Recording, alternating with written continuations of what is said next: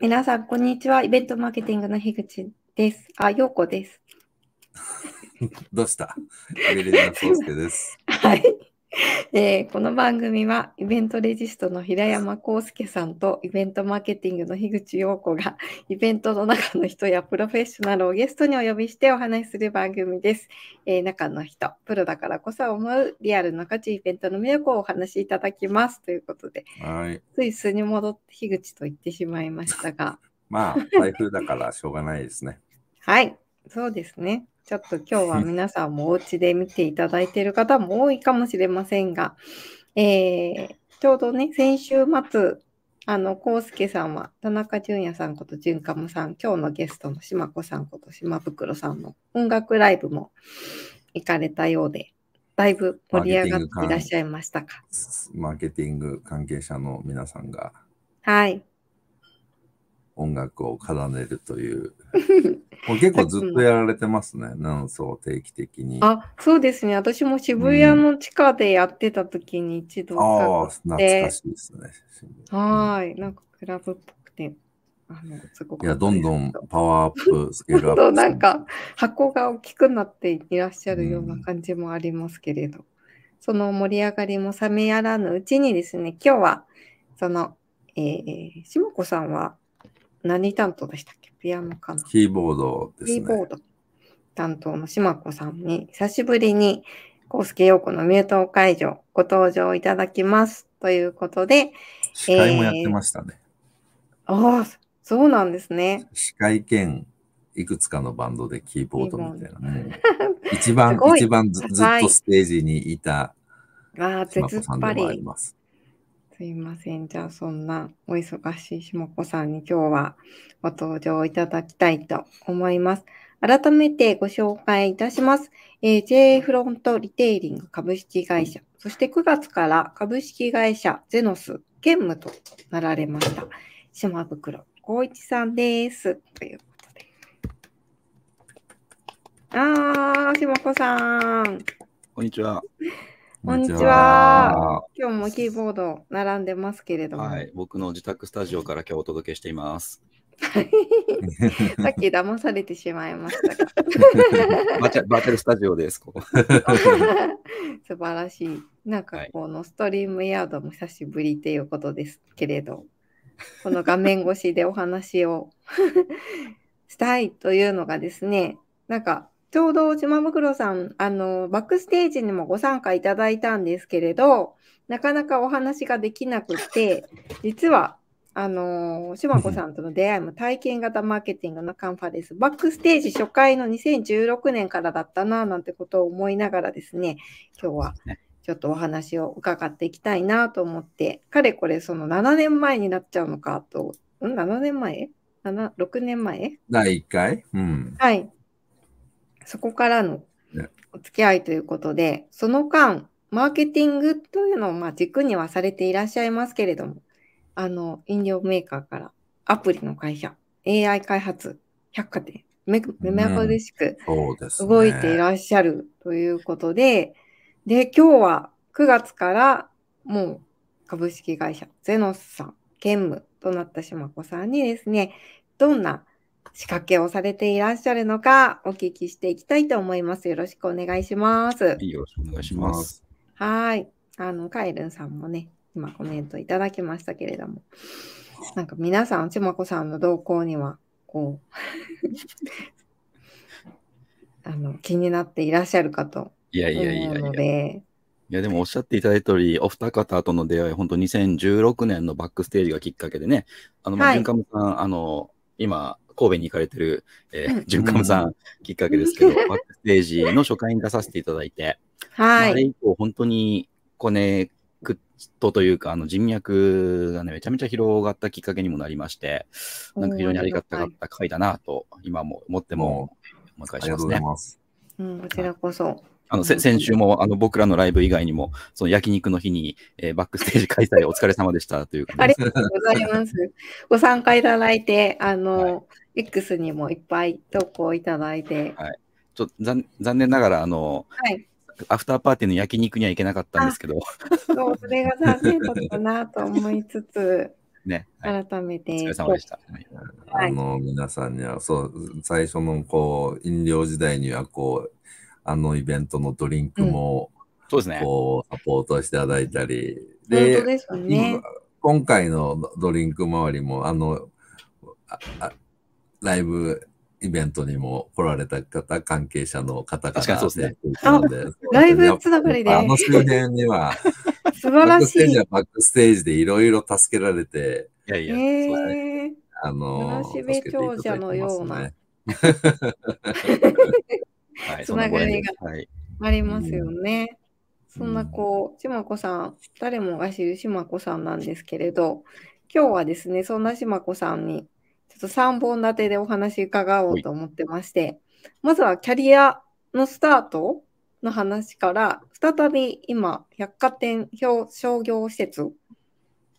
運営する、えー、J フロントリテイリングさんに、えー在籍されていらっしゃるということなんですけど、まあ、最初のインプットとしてお聞きしたいのが、キャリアのスタートでパルあのパルコさんという商業施設経験された島子さんが、再びあのいろいろな道を経て、百貨店事業の J フロントリテイリングへということで、あのそこにはなんかこういつも常に何かをアップデートされていらっしゃるキャリアでいらっしゃるんですけれども、その百貨店商業施設、今面白いって思われて多分いらっしゃると思うので、その辺のこう、うん。あらまし、なんでなんだろうっていうところから、うんちょっとインプットさせていただきたいです。ありがとうございます。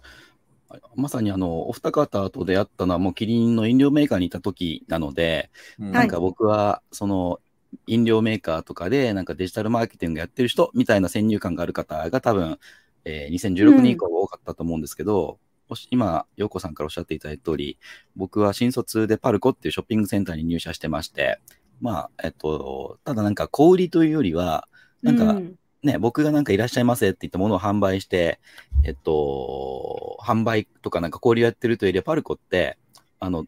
ふプロデューサー業というか、えーうん。お店のゾーニングっていうんですかね、どんなお店を入れたらいいかとか、そういう不動産事業なんですね、あのパルコって。なんで、流行りのお店を入れたりとか、なんか、はい。行行列のパン屋さんとか、なんか、とても人気なアパレルファッションを入れたりとか、なんかそういうことがうんメインの仕事だったんですね。うんで、もともとなんか小売りというより僕は結構その裏方というか、えー、なんか小売り、お客さんがその場所に行って喜んでもらえるとか、嬉しい、楽しいってものを仕掛ける側が楽しいなと思って、こう、パルコにいたんですね。うんで、その後、まあ、たまたまご縁があって飲料メーカーに行きましたけど、はい。飲料メーカーに行ってもね、あの、キリンにいましたけど、キリンの人って直接ビールとか、あの、生茶販売しないじゃないですか。あの、うん。キキリンの人から買ったことないですよね。うん あの、それは居酒屋さんとか、えうんースーパーとかコンビニで買うと思うんですけど、はい。うん僕はキリンに転職しても結局メーカーとしてやることはそういった小売店さんとかが、えー喜んでもらえるようなコミュニケーションをどう作るかとか、商品の届け方とかメッセージとかっていうことをなんか意識したりとかしたもこともあったんで、結構裏方仕事がずっとキャリアのバックグラウンドにあったというか、うん。でたまたま今ご紹介あったアプリの会社もそうですけど、うん。あの、アパレルとか、えーブランドさんも、うんあの、リアルに出店するとかがはい。あった時代から、スマートフォンがね、皆さんお持ちだと思うんですけど、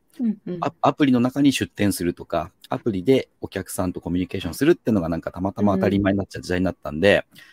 なんで僕はそっち側に興味関心がいって、そういうのをいろんなショップのプロデュースというとちょっと大げさかもしれないですけど、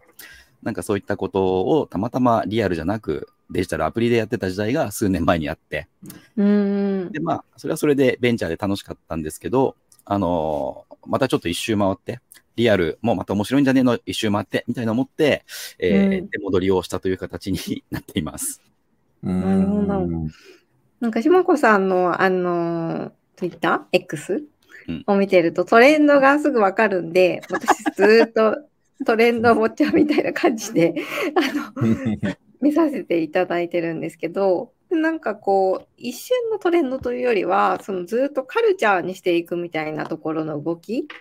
をずっとされてらっしゃる方だなっていうふうにうん。思っていて、百貨店というのもやっぱり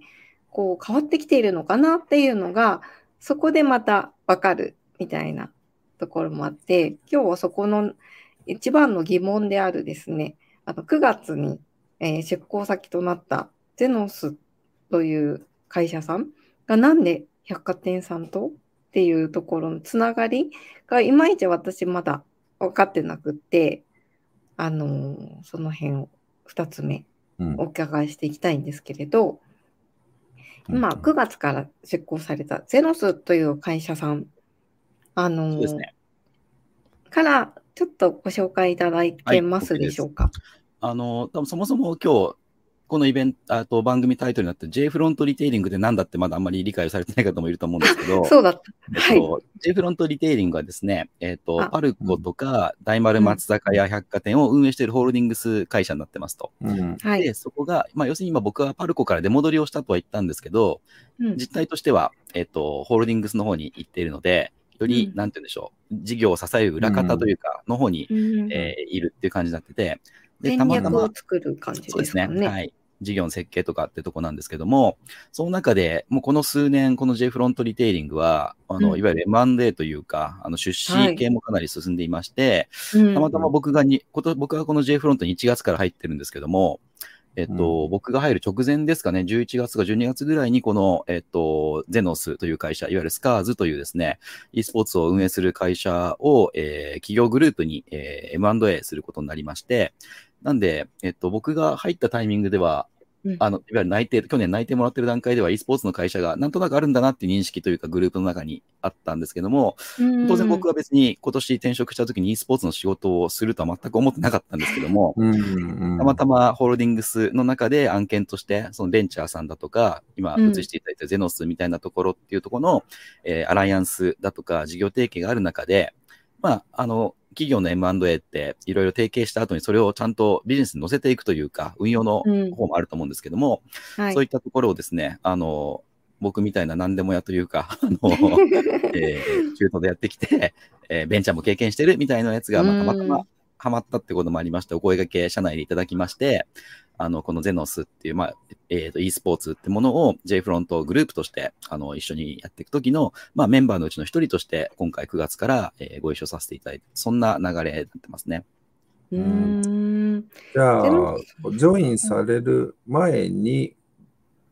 後ですかね、あの買収されしたっていうのは、この会社。えっと、もう買収してたのも去年の段階ですね、2022年の段階で。はい、でも、案件的には20、僕が入った23年はもう裏で走ってたというか。はい、でこれがまさに今出てる記事とそうですよね、はい、記事だと思うんですけど、ここにももしかしたら書いてあるのかしら、なんか、そう、なぜ、なぜそうですね、背景のかっていう背景。この辺はまあ記事読んでいただくとより分かりやすいんですけど、うん、まあ、僕的な解釈を、うん、えー、公式会社の公式見解じゃなく、僕的な解釈をすると、うん、まあ、さっきおっしゃっていただいたリアルのお店の価値とか、えっ、ー、と、っていうのが、まあ、より見直されてるタイミングでもあるし、えー、従来的なね、なんかいい、えー、アパレル、いい食品をなんか揃えておけば、もう勝手にお客さんが来てくれるとか、えー、そういう時代でもなくなっていて、より多様なコンテンツというか、今までに、えー、なかった、えー、なんて言うんでしょうね。うん、あの、まあ、楽しみ方をお客様にも提供していかないと、あの、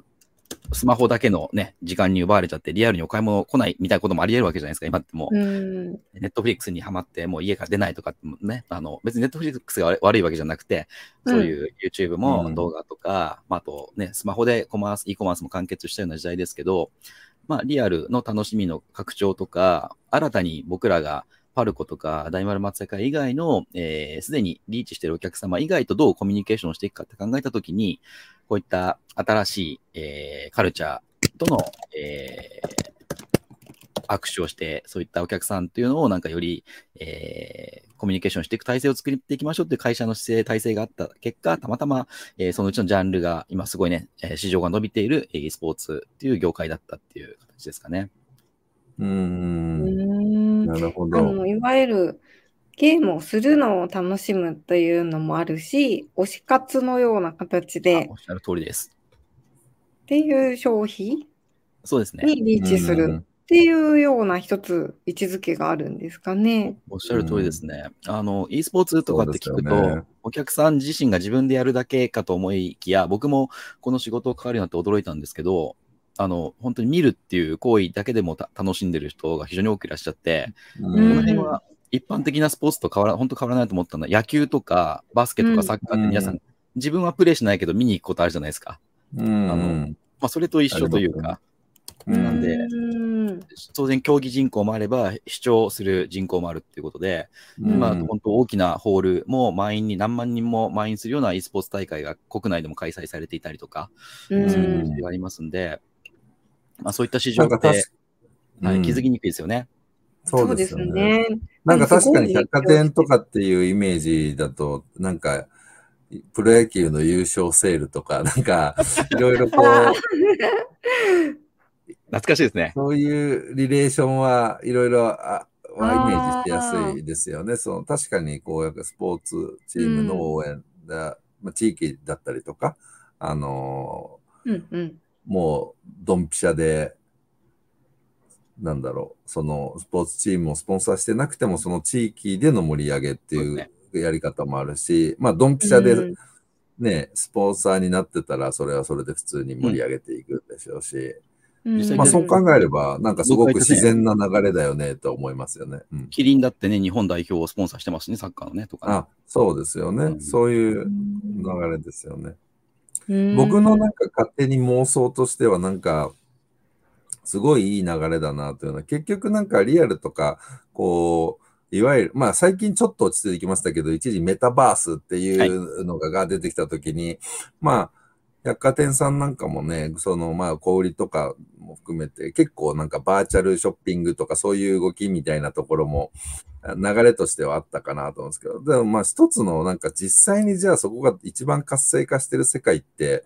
現実的には e スポーツだったりするので、まだそこが直結リンクしてないだけで、まあゲームしに行ってると、まあお買い物しに行ってるわけではないんですけども、ゲームしに行って、うん。ただ、一番至近距離にいる人たちって、あの空間にいる人たちだよなって思うと、あれが繋がったって考えると、結構すごい、すごいメタバースがすぐ近くにある気は、なんか、しますよねなんかメタバースとして流れるというよりも、なんかあのゲームの最中に買い物行くってなんか自然な行為かなっていう。普通にこうなんかね、武器とかだったら買ったりしますからね。そういう、ですね。うん。あれ、あれがもう本当に購買活動やってるよねっていうバーチャルの中でっていう。フォートナイトとかではね、アーアーティストのライブも行われてますしね。うんそうなんですよね。すごく。ま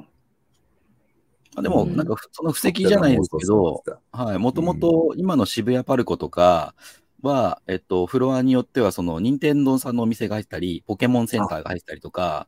しますし、その同じフロアにも、えっと、e スポーツ実況カフェありますね。e スポーツカフェありますよね。それは今、渋谷だけじじゃなく、実は名古屋のパルコにもそういった施設があったりとかうん。しますうんで、ーん。もう時代感はもう、もうなんか僕僕らが知らないうちっていうのはおかしいですけど、あの、うんかなりもう、いろんな世界がもうリアルに入り込んでるというか、うれはありますんうん確かにあのカフェとか見ると、確かにこの流れは自然な感じはしますよね。そうですね。うんあんまりない。うん、なんか私まだまだちょっと頭が追いついてないところがあって あの何を買いに行くんですか？ななんていうか時間？一緒に過ごす時間？いそうですね、e スポーツって本当いろんな楽しみ方があると思っていて、うん、まあ自分自身がやって楽しいも当然ありますし、人のプレイを見て楽しいもありますし、うん、あとはなんかままさに周辺機器というか、パソコンのこれマウスとかね、もういいものを揃えて強くなりたいってニーズもあるし、あとは野球とかサッカーと同じで言うとユニフォームというかアパレルも実は結構売れていて、あのあーなるほど。スカーズのアイテムか。はい、ススカーズの、えっと、ロゴの入った T シャツとか帽子とか、ああいううん普通にアパレルもですね、このスカーズにもファンがすでに多くいらっしゃるので、うんあの売れるとか、そういった市場が今できているっていうところですね。えー、昨日ちょうどコウスケさんと話してて、あの某ポケモンのあのボール？が リアルにあってっていう話をしてたら、リアルじゃないからって言われて、あ、そうだったっていう。そう。でもあったら買うもんなっていうものってありますよね、確かに、現実世界に。だから結構あんまり難しく考えないで、スポーツチームだと思ったら多分野球とか、結構、うんほぼほぼ一緒なんじゃないか。ただそのリそのプレイするフィールドがデジタル上っていうだけで、そうですそうです。リアルに選手もいるし、リアルにファンもいるし、ただフィールドがデジタル上っていうふうに考えれば、うん。ほぼ同じプロスポーツ市場と同じものが形成できるんじゃないですかね。観戦チケットも売れますし。なるほど。来週かな？来週末また幕張メッセとかでイベントありますけど、はい、普通にあの VALORANT っていうゲームの観戦イベントなんですけど、チケット1枚1万円弱しますからね、あの、観戦チケットが。えー、みんなでゲームを見るんですか？応援するそうです、そうです。プロの人がプレイしてるのをこう応援しにへだから多分それもなんか別にテレビでも野球見れるじゃん。なんでリアルに行くのっていう質問と一緒で、行く人は行くんすよね。うん、そうです。ね、大画面で見るわけですね、うん、それを。ああ。演出とかも派手そう。あ、まさにそうですよ。もう今後だ、あの、よく、まあ、よくありきたいのはその DJ とかが出てきてとかもそうですし、うん、あの最近だとなんかバスケの試合に近いかもしれないですね。バスケの試合ってハーフタイムにショーがあるじゃないですか。はいはいはい。はいカエルさんのコメント、まさにその通りですね。はい。球場、球場に行くグッズ、飲食、あ、そっか、いろんなコラボできますもんね。リアルに落とし込めるっていう仕掛けを島子さんは今、の一部、はい、もう提出する形になってます。うん。リアルグッズはリアルグッズだから、ね、普通に会場でも普通の野球とかとして売れますから、さっきのユニフォームもそうだし、そうですね。すごい。百貨店の新しいビジネスモデルをまさに今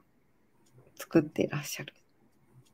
そうですね。まあ、たまたま僕が出戻ったのが、今回 J フロントっていうホールディングスの方なので、はい、あの昔はパルコの仕事しかなかったですけど、今はその大丸、松坂屋、パルコ、で、もっと言うと、あの、グループ関連では、あの、前回ね、春に陽子さん来ていただきましたけど、銀座6っていう物件、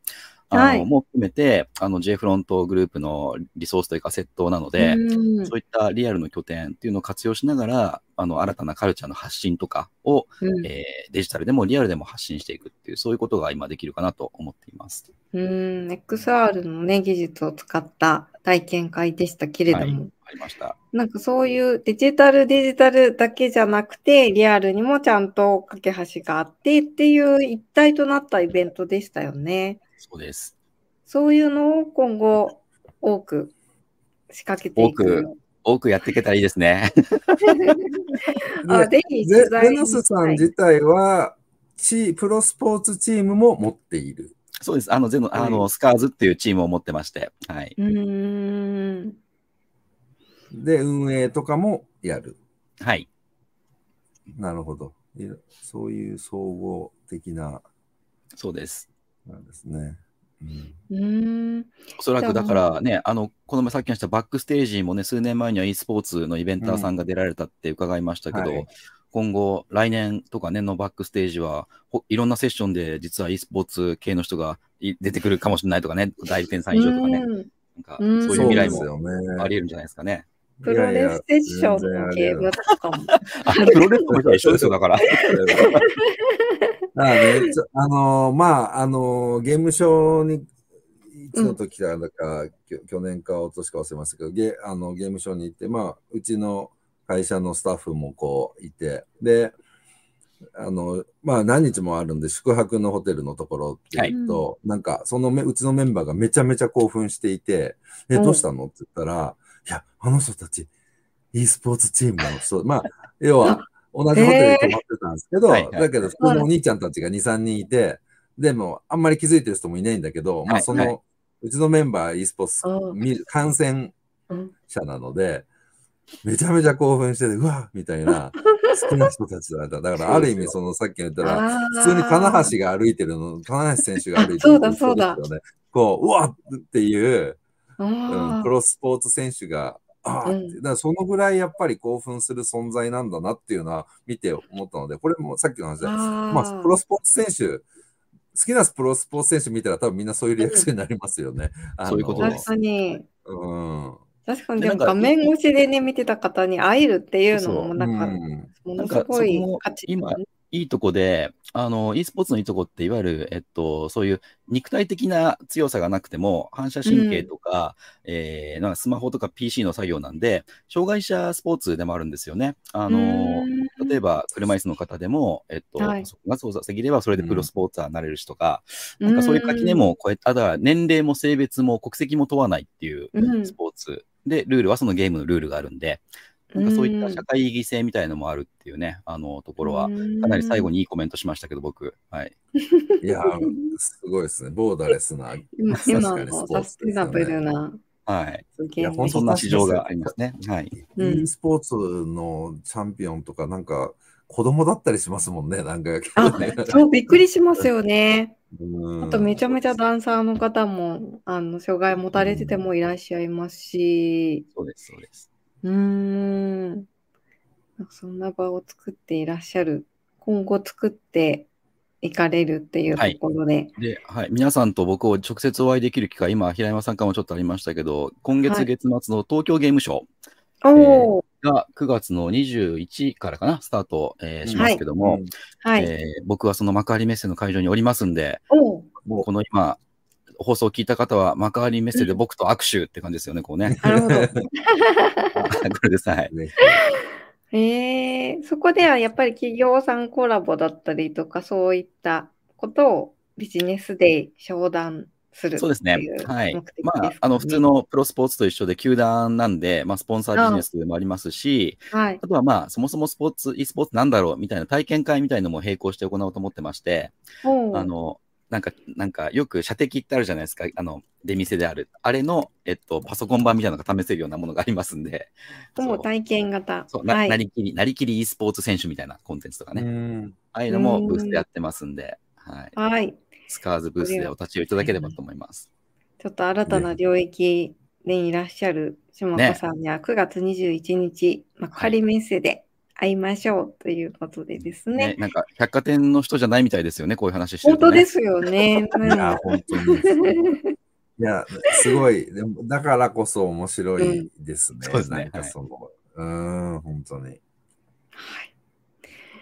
そんな、あの、貴重な今日はお話をいただいて、よようやくゆっくり島子さんのお話を聞けたなと思って今日はすごい満足してしまいまし